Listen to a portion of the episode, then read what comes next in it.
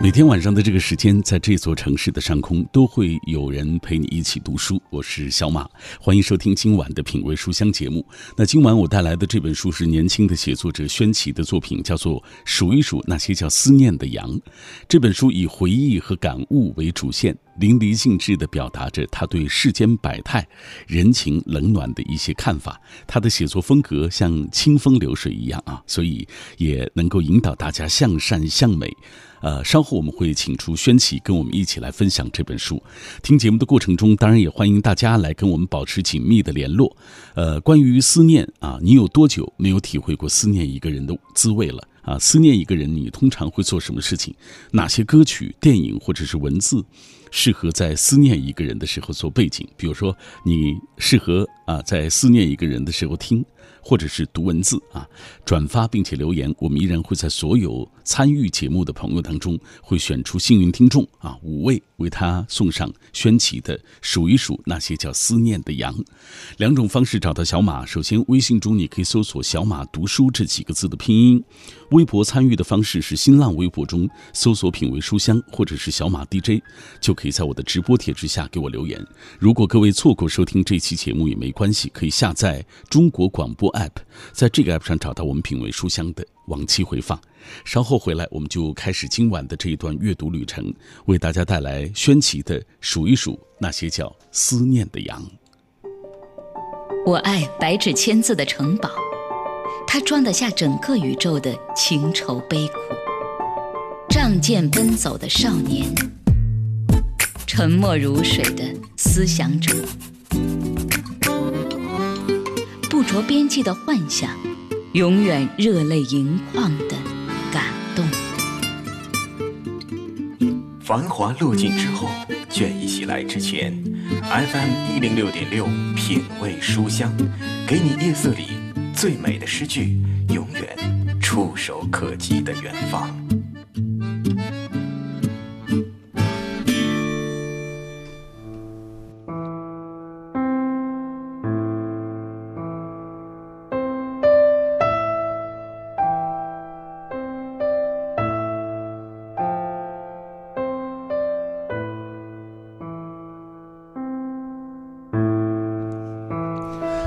感谢各位继续停留在 FM 幺零六点六，这里是中央人民广播电台文艺之声的品味书香。今晚我们带来宣奇的数一数那些叫思念的羊。这一刻，年轻的宣奇已经走进了我们的直播室当中啊！来，宣奇先跟大家打个招呼来。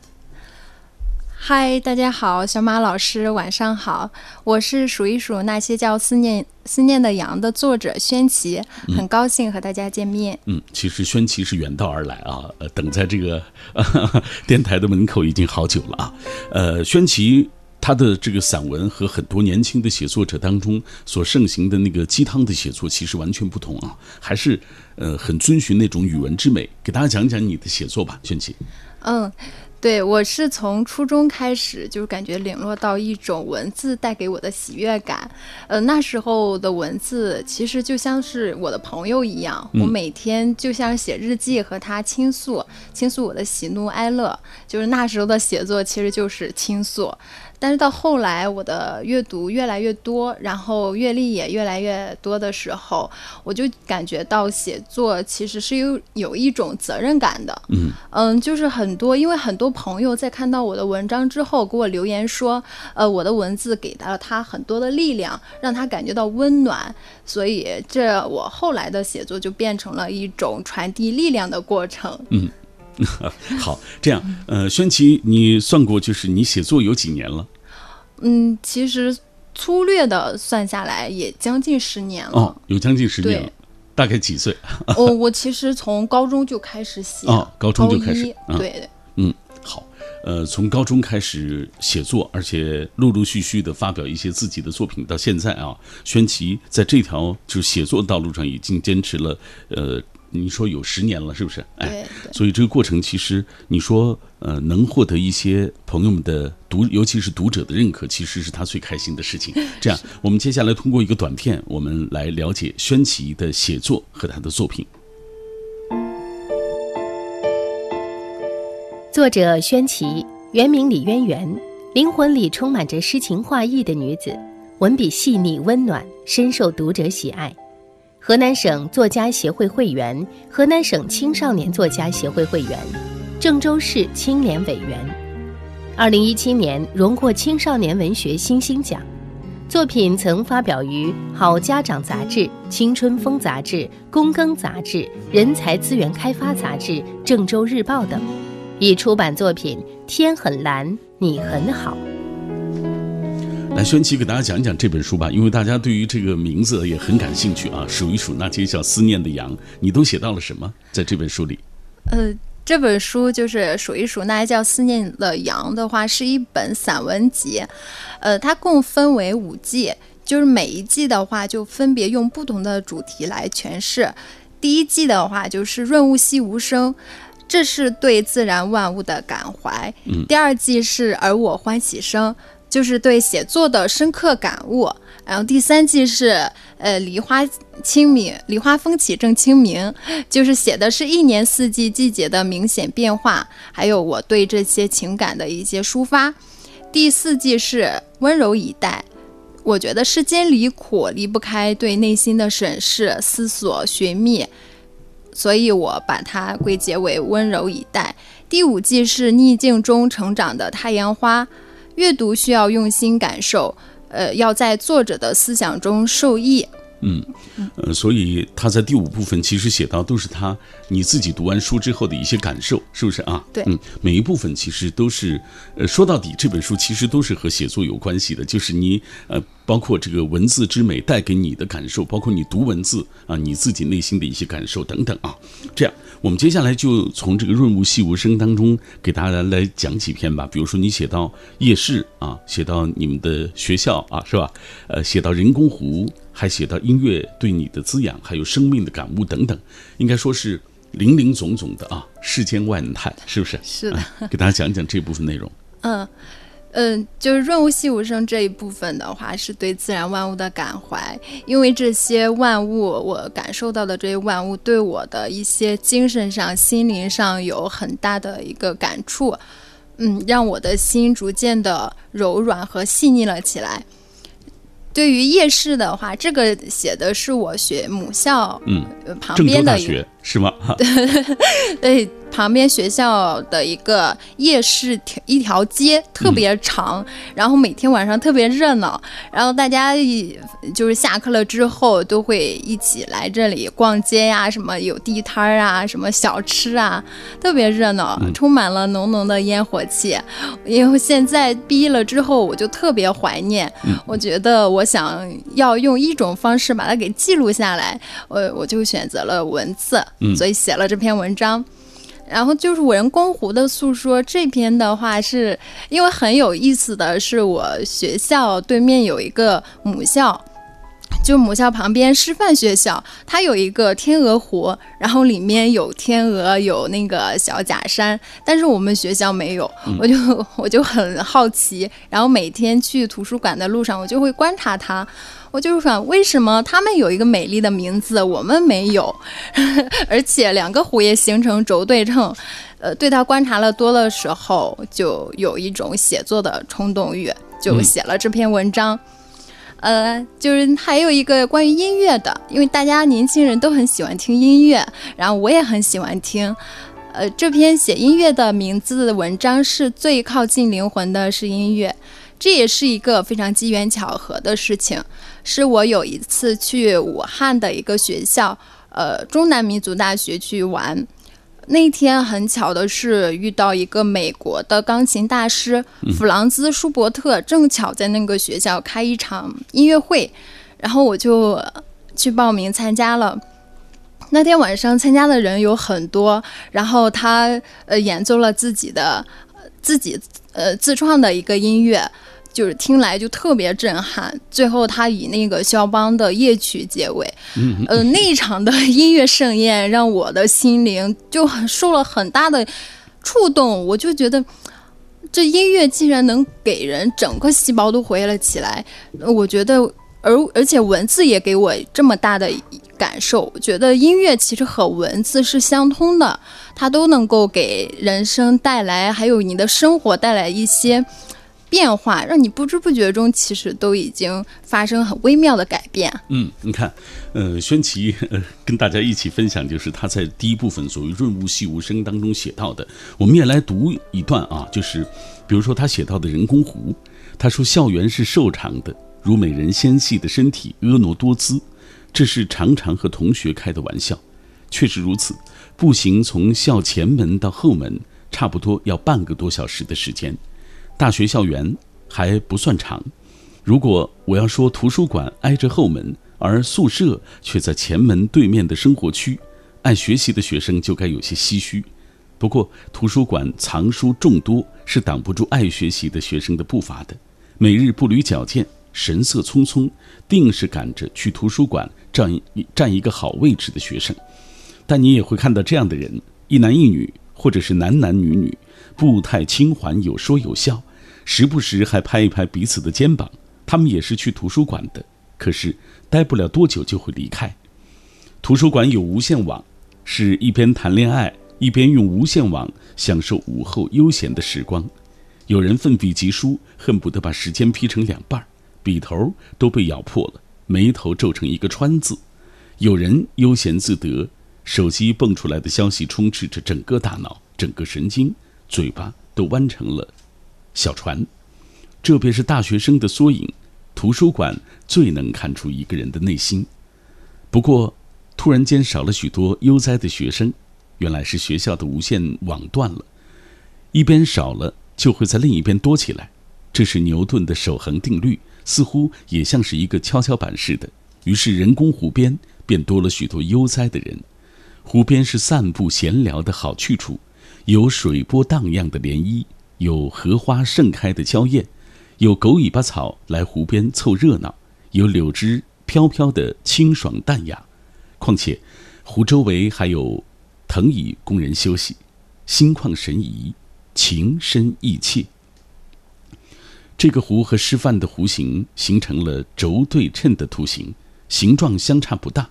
如果是张纸重叠起来，正好是湖心对着湖心。师范的湖还有一个好听的名字，叫天鹅湖。亮片似的羽毛泛着金光，风一吹来，像是美人飘起的头发，带着清香，扑扇着翅膀，在湖里游来游去，似乎是在显摆：看我多美丽，比白天鹅更美丽。自此招来许多的游船到那里去游玩。这个湖没有名字，我们叫它人工湖，贴切形象。确实是人工完成的，他招揽的还有一对对情侣，善男信女，你情我爱。大家都说，在大学不谈一场恋爱，枉费了大好的时光。胡听遍了那些风花雪月，也看遍了分分合合，一直都选择沉默，因为沉默就是最好的诉说。他知道，少年的心是坚持的，就像盛开的迎春花。一旦开放，便是春天，谁也挡不住。数一数那些叫思念的羊，用细腻唯美的笔触诉说了世间百态，读来令人手不释卷，唇齿留香。许多的情感与日常生活中细微的观察有关，看什么，思什么，写什么。当文字从笔端欣然流出的时候。你便会明白这是一种怎样的欢欣悲喜。数一数那些叫思念的羊，以回忆和感悟为主线，淋漓尽致地表达着世间百态、人情冷暖，文字准确又不失雅意，写作风格如清风流水，给人如沐春风之感，引导青少年向善向美，创造属于自己的文学天堂。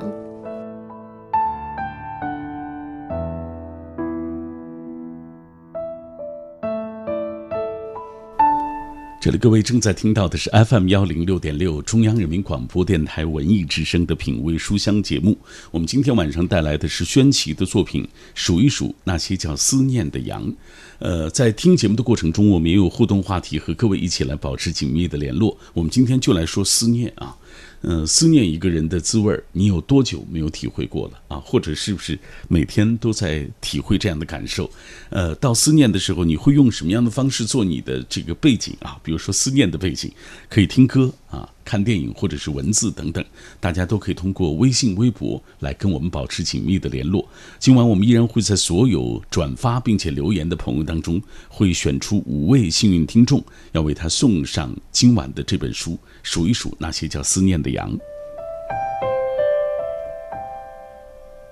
这样，轩琪，接下来我们看看大家的留言啊。城门革新，他说：“思念是什么？是情到深处时，天空中的云彩是你；是手机微微的震动是你；以及秋风吹过的梧桐落叶，甚至是尘沙都是你啊！这是多美的一段文字，是吧？哎，他也表达了对另外一个啊，他思念的那个人内心当中的那种感受啊。”呃，那种想念啊，那种求而不得的那种爱。平凡蔚蓝风，他说我那是我是那种想念了就会去联系的人，除非无法联系，或者是时间太晚。呃，简弘毅的一本一首歌叫做《你一定要幸福》，特别适合思念一个人的时候来听，旋律和歌词都是满载着那种幸福的感觉。呃，下面这是喊喊哒哒说经常会听，呃，这个往后余生啊，那些年年啊这样的一些歌，哎。呃，这些都是特别适合思念一个人的时候去听的，也推荐给电波内单的其他的朋友。呃，吴念说，一些熟悉的旋律会唤醒我脑海中某些被尘封了的记忆，那些记忆中隐藏着曾经刻骨铭心的无尽的思念。还有天堂鸟，还有树仔地盘啊，他们都在分享，呃，自己的感受。比如说，树仔地盘说，思念老妈的时候，我就给他打电话。告诉告诉他很想他，其实那一刻，我想你的母亲心里也是特别的开心啊，因为被自己的孩子所惦念着，是吧？这是每一个父母心里其实最大的一种安慰。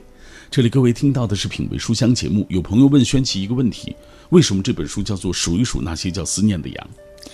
因为这本书就是也是写很多部分写了我对文字的一个内心的抒发，我就觉得，因为我坚持了十多年，我对文字的一些很真挚的感受都融于这本书中，所以叫数一数那一叫思念的羊，表达了我对写作的赤诚天真的一个热爱之情。嗯，好，来这样，我们接下来继续通过一个短片来了解今晚带来的这本书。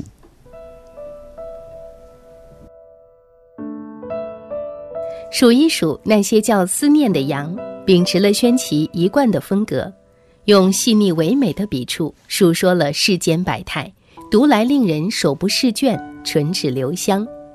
第一集是润物细无声，是对自然万物的感怀；第二集是而我欢喜生，是对写作的深刻感悟。痴情于文跃然纸上。第三集是梨花风起正清明。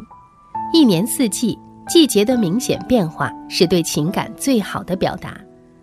第四集是温柔以待，世间离苦离不开对内心的审视、思索、寻觅，最后形成智慧的光芒。第五集是逆境中成长的太阳花。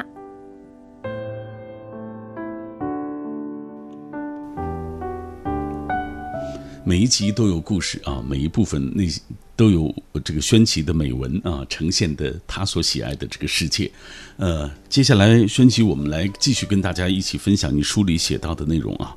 其实，而我欢喜声这部分当中写到很多你和写作之间的关系，也让大家更多的了解你的这个写作的历程。给大家讲一讲这个过程吧。你说有十几年的时间了吗？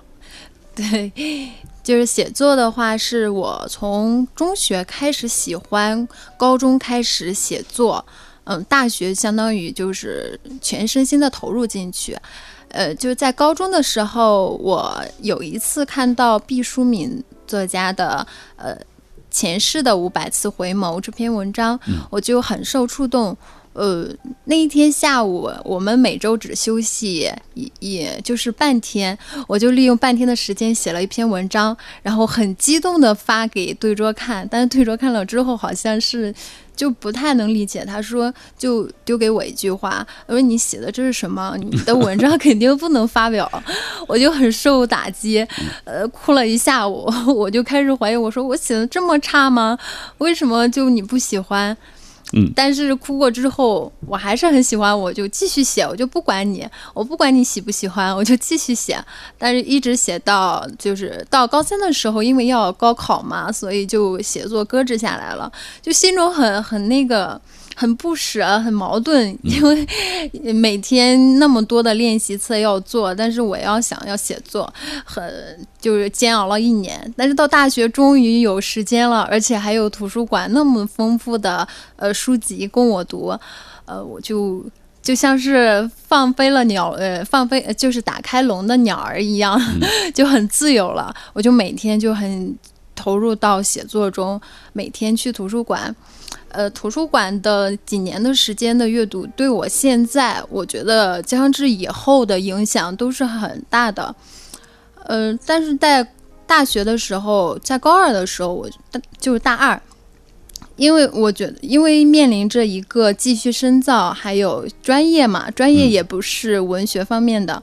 呃，我就想着，我做了一个影响我人生的决定，我是我就放弃写作，放弃那个专业，呃，继续写作。这件事情呢，也引起了我们辅导员的关注。他找到我，问我，他说：“嗯，轩琪，你真的很想做一名美女作家吗？”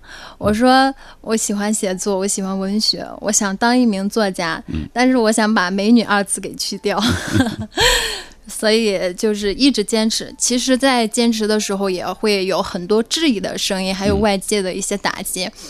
呃，有一个编辑老师，他就让我陷入了大概有半年的一个焦虑期。嗯，他就每次我让他看我的文章，他就说你的文字太稚嫩，呃，你读的书太少了，你写的文章不行。嗯，让我每天听到他的话之后，我就疯狂的买了很多书。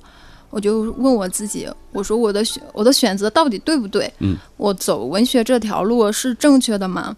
我就每天晚上都睡不着，那半年的时间不能写一个字，每天看到电脑空白的文档，我就是内心很焦虑。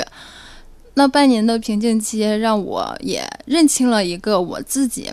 我想最后我走出来的，就是走出来方法，我就觉得我因为我热爱文学，我只要写就好了。我。并不需要，呃，迎合别人。我只要写我内心的文字，嗯，不管发不发表，就都可以。然后从那之后开始走出了瓶颈，一直到现在。虽然其中遇到了很多的，呃，退稿啊，各种各样的，也有一些困难，但是都。走过来了，走过来之后，那些成功的喜悦就会弱化掉那些以前的一些困难，对自己不好的事情。嗯，关于得奖和就是发表文章，这个是从什么时候开始的？呃，就是断断续续的吧。上高中的时候，主要发表在校报上，嗯，然后大学的话，发表在校报，然后开始涉及到呃杂志啊、报纸啊，然后得一些文学的奖。反正也中间得奖的时候也收到了很多就是奖品，嗯，嗯，毕就是一六年我大三没有毕业的时候出版了自己的第一本书，呃，就是今年九月出版了我第二本书，数一数那叫思念的羊。嗯，应该说还是一个，呃，相对来说啊，就是尽管有一点波折，但是总算是有自己的一些成绩的啊。这里各位听到的是品味书香节目，下半时段我们会继续请出宣琪跟我们一起来分享他带来的数一数那些叫思念的羊。用声音的温度融化黑夜的迷茫，用阅读的力量坚定你对生活的信仰。每晚九点到十点，品味书香，讲述书卷之中那从手边流淌的岁月，讲述书卷背后那熠熠生辉的时光。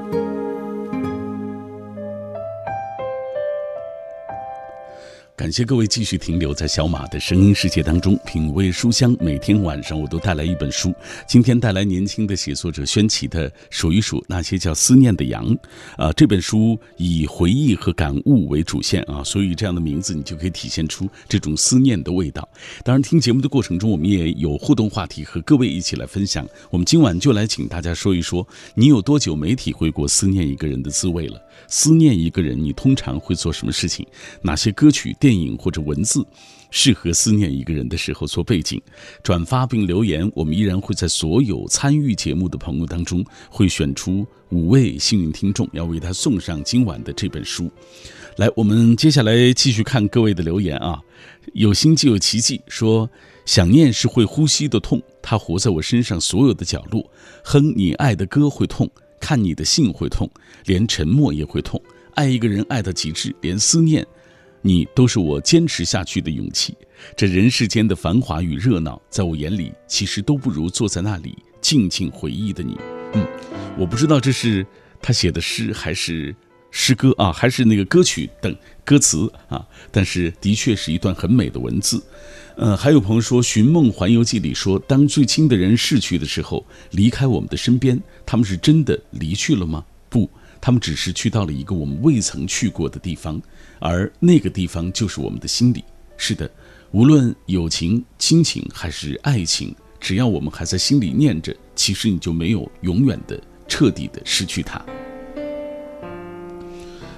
爱自己的小大叔说：“我常常听毛阿敏唱的《天之大》，会忍不住的想念母亲，忍不住流泪。七年了，一直都想念母亲。天国那么远，不知道她是否过得好。”流泪的文娱说：“内心深处时刻挂念着一个人，不知道他所想，但是我一直牵挂着他。此时此刻，希望他过得以后过得都比我好吧。因为我让他面对有些事情很为难，让他差点就和家人站到了对立面。都说百善孝为先，家人高兴其实才是我们更好的，嗯，就是和。”站在这个世界当中的一个重要的理由啊，但是顺从其实也不是唯一的一个解决办法。你看，他也说到了一种矛盾的心理啊，呃，但是有些时候可能我们真的没有办法改变一些事实。呃，拔萝卜说一直都在思念的人，两年多有没见了，也失去了他的联系方式，真的挺想知道他的近况的，想知道他大学毕业之后去哪儿了，在哪儿工作。还会不会回到故乡去？有没有机会我们再见面？无数次的想过下一次再见时的场景，下一次勇敢的说出那句话：“好久不见，这些年过得怎么样？以后去哪里发展？”等等。他说：“我准备考研了，不知道他现在怎么样。”东方号手说：“每当听到离歌的时候，就会想起昔日的那些同窗好友们。如今我们天各一方，想要见上一面。”其实已经变得很不容易了。还有来自美国新泽西州的 Lucy 啊，Lucy 阿姨她说：“呃，时序入秋，天气充满了凉意，美国东岸的枫叶就要红了。今年赏枫，我少了一个一起赏枫的好朋友微微，因为她前段时间因为不敌癌症啊病痛，在七月份离世了。仰望苍穹，多少温情化作一片夕阳红，天堂梦回。”永逸牵引，说的很情真意切啊。嗯，袁家麒麟说一直想着那个人啊，正如他思念远方的人一样。最近几天循环播放着《鱼儿和水》啊，《鱼儿和水儿》，听着仿佛我们就是文字当中的主人公一样。很多朋友都在通过微信、微博跟我们一起分享他们分享的关于。所谓思念的感受，比如还有一些朋友提到啊，自己最亲爱的父母远离人间啊，远离自己的身边。其实就像刚才一个朋友所提到的，就是那些我们爱着的人，他们只是换了一种存在的方式而已啊，他们就是存在我们的内心，就是他们最好的天堂。还有这位他说，在你离开之后，在你入土为安之后，我开始思念你。如今我也已经到了而立之年。比那时候多了一些圆滑，看懂了生死，也了解了一些人情世故。但我总是在不经意间思念起你。一首歌的某句歌词，一句一部剧的某一个情节，一张无意抓拍到的瞬间，都会让我想起你。很大程度上，你是我人生勇气的来源，是我的故乡，让我魂牵梦萦的理由。嗯，一定是说到亲人对他的这种感情啊。也在他内心当中占有的这种分量，呃，那在节目进行的过程当中，大家还可以继续通过微信、微博的方式，跟我们一起来分享关于思念，大家怎么看？在思念一个人的时候啊，你有怎样的一些感受？包括包括思念一个人的时候那种背景到底是什么？比如说你是听歌，或者是看某一部电影，或者是读一些文字的时候，会陷入这种思念？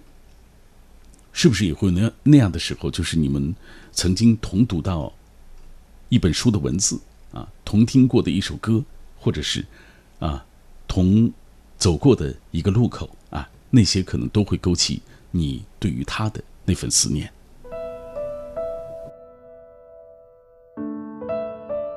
数一数那些叫思念的羊，秉持了宣奇一贯的风格，用细腻唯美的笔触述说了世间百态，读来令人手不释卷，唇齿留香。第一集是润物细无声，是对自然万物的感怀；第二集是而我欢喜生，是对写作的深刻感悟。痴情于文，跃然纸上。第三集是梨花风起正清明。一年四季，季节的明显变化是对情感最好的表达。第四集是温柔以待，世间离苦离不开对内心的审视、思索、寻觅，最后形成智慧的光芒。第五集是逆境中成长的太阳花。嗯，接下来我们继续打开这本书啊，轩奇，我们一起来分享书里写到的内容。呃，我们接下来继续从。呃，书里挑选这些文字跟大家一起分享。温柔以待啊，这部分当中有一篇是藏在泥土里的爱啊，跟大家一起来聊一聊啊，聊这篇。嗯，好的，就是藏在泥土里的爱这篇文章呢，其实写的是我的父亲，嗯。我的父亲的话是一个农民，嗯，就是很因为太阳每天要下地，然后皮肤非常的黝黑，呃，他有着属于农民的特质，就是很呃不爱说话，很朴实，他对子女的爱都藏在行动中，所以我把他就是比喻成就是说藏在泥土里，嗯，呃，虽然我父亲读书不多的话，但是他就是特别支持我阅读和写作，哦。嗯，就是在学呃，我上学的时候，只要我说，呃，学要买什么学习工具啦、阅读书啦，我父亲就是会不假思索的给我买过来。嗯，呃，我的第一本就是童话书的话，就是《阿凡提的故事》，就只有这一本，我没有其他呃，就是朋友的什么，呃。格林童话了，安徒生童话了，这些，所以只有这一本书度过我的整个童年。嗯，就是在，所以现在很多人都问我，他说你是出生在书香世家吗？就觉得你的父母应该要么是老师吧，要么就是很知识就很读书很多的那种。我说不是，我的父亲，我的父母都是农民，我出生在农村之家。嗯，呃，那就是在那么。比如说，相对艰苦的生活当中，他们还能挤出钱来啊，供你读书，尤其是支持你不断的阅读、不断的写作啊。这个其实，呃，很可能，可能这个支出就没有见到回报啊。但是，终于，轩琪还是通过自己的努力，为他们带来了一份份荣誉，是不是？是。我想知道他们听到你出书是什么感受。嗯，他们比我还激动，嗯，就特别激动。我父母其实他们都不知道，当时我写作发文章，他们不知道这是干什么的，嗯，但是他们知道这是好事儿，就应该支持，嗯，所以当我出版第一本书的时候，我就父我父母就尽力的给我宣传，然后见到人就说啊，我女儿出书了，怎么样？你是他们的骄傲，是吧？啊，是啊。来，我们继续和大家一起来分享，嗯，我们这样，我们讲一讲你读书的心得吧，因为在。就是第五部分，其实你完全讲的都是你读书啊读过的那些小说啊等等这样的一些文字的一些感受。我们挑选几篇给大家讲一讲。嗯，就是我的第五部分不是太阳中逆境中生长的太阳花嘛？这里面基本上写的都是我的一些读书心得。嗯，就比如说，就是有一篇像老人一样活着，是呃《老人与海》里面的。呃，因为老人的一个精神给我带来了很大的一个呃改变。老人就是在讲了一个很简单的故事：老人与金枪鱼做斗争的时候，遇到了很多的困难，比如手指抽筋啊，或者是还有可能掉入大海里被鲨鱼吃掉等等。但是老人没有放弃，他觉得他就是一个渔民，呃，他就每天的工作就需要捕鱼。它就相当于是为海而生的一样。最后他们虽然说没有把鱼带回来，完整的带回来，呃，但是他我觉得他也是成功的，嗯，因为他的果敢，呃，坚持还有不屈，就很像是写作一样，中间也会遇到很多的困难，所以你喜欢他，你难道就要放弃吗？我觉得。映射到我的写作的话，给我很大的一个精神的鼓励。嗯，我觉得轩琪是特别执着的，就在这个过程当中，其实这本书你都是写你写作写作给你的感受，或者你写作的感受，以及你阅读这些书带给你的这种感受啊，所以它相对来说其实内容挺纯粹的啊，都是关于这些啊，你追寻文字之美的过程当中所付出的一些努力，包括你从这个文字之美当中获得的一些力量啊，呃，这些我想知道。就是你大概阅读啊这样的一些书，呃，每篇都会写下来你的那些文字吗？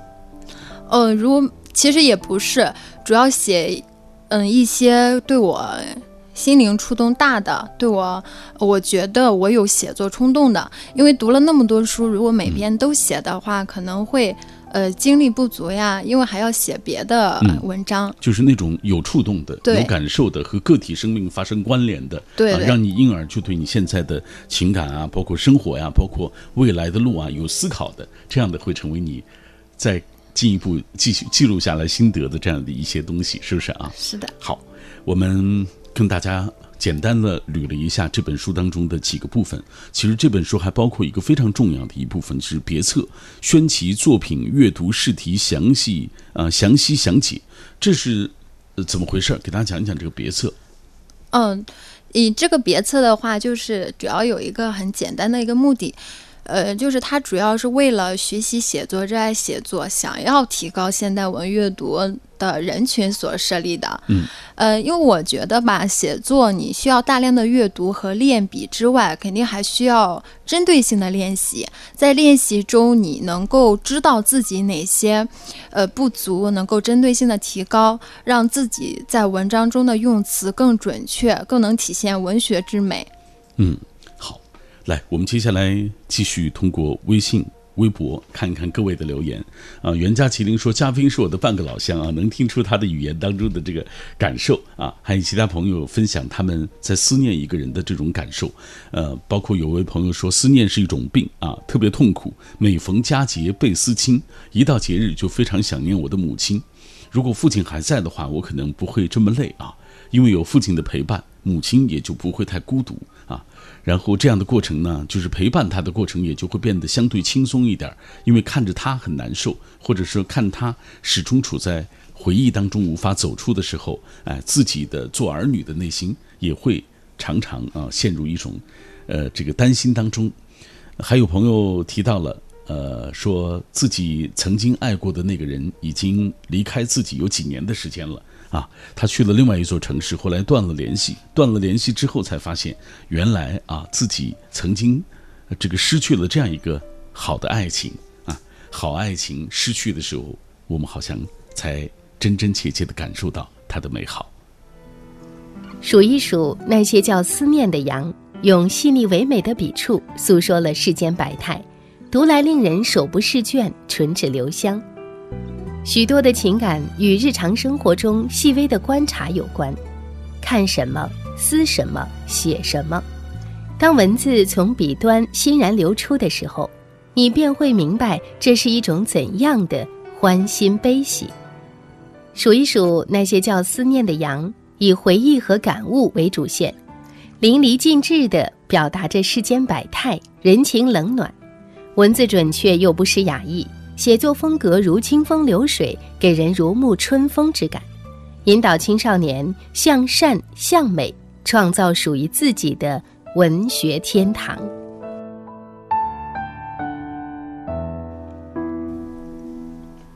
品味书香，我们今天晚上带来的是年轻的写作者宣琪的作品，数一数那些叫思念的羊。呃，我说年轻是因为他年纪确实不大，但是呢，要说他写作的这个时间啊，包括发表文章的这个时间，到现在其实已经有很多年了啊。宣琪今晚带来的这本书叫做《数一数那些叫思念的羊》。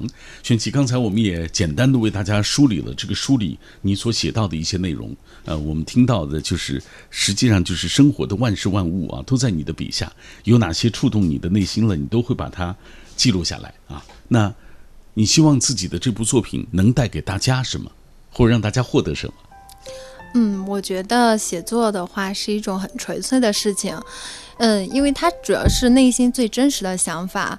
呃，我希望就是这本书的话，能够让大家能够在心灵上和精神上，呃。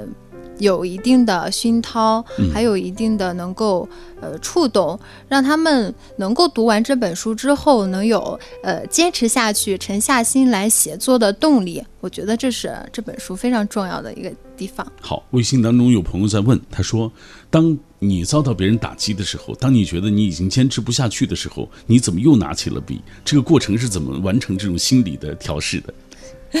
嗯，其实。每个人做什么事情都想要夸奖，想要赞美。当遇到呃什么就是不好的声音的时候，肯定会伤心难过呀。我也会，嗯，当遇到这些声音的时候，我也哭过，也难过过。但是抵不了心中的一个热爱呀。你丢了它，我想过，如果我放弃的话，我能做什么？我想做什么？思来想去，我还是喜欢写作，喜欢阅读。我觉得我放不下。好，写作到底带给你什么？我觉得还是带给我心理上的滋养，还有我的自信，还有我对人生的一个乐观、积极、乐上呃乐观向上的一个态度，也拓宽了我人生的宽度。我觉得让我的人生越来越好。嗯。好，这就是我们今天晚上为大家带来了来自于宣奇的作品《数一数那些叫思念的羊》啊，呃，这部作品当中的文字啊还是很耐读啊，希望能够，尤其是家里，我觉得就是对写作感兴趣的，尤其是在成长中的这些学生朋友，我想可能这样的一篇文章当中，就是你看一看他写的这些文章的这个脉络啊，因为它都是生活小事，都是。周边你能够感受到的，如果你从这些文字当中能够得到一些启示的话，你会发现这对你不论是写作文还是更好的写文章都是非常有好处的。谢谢宣琪今晚做客我的节目。嗯，谢谢大家，谢谢小马老师，很开心。好，也感谢听众朋友收听今晚的品味书香，我们明晚再会吧。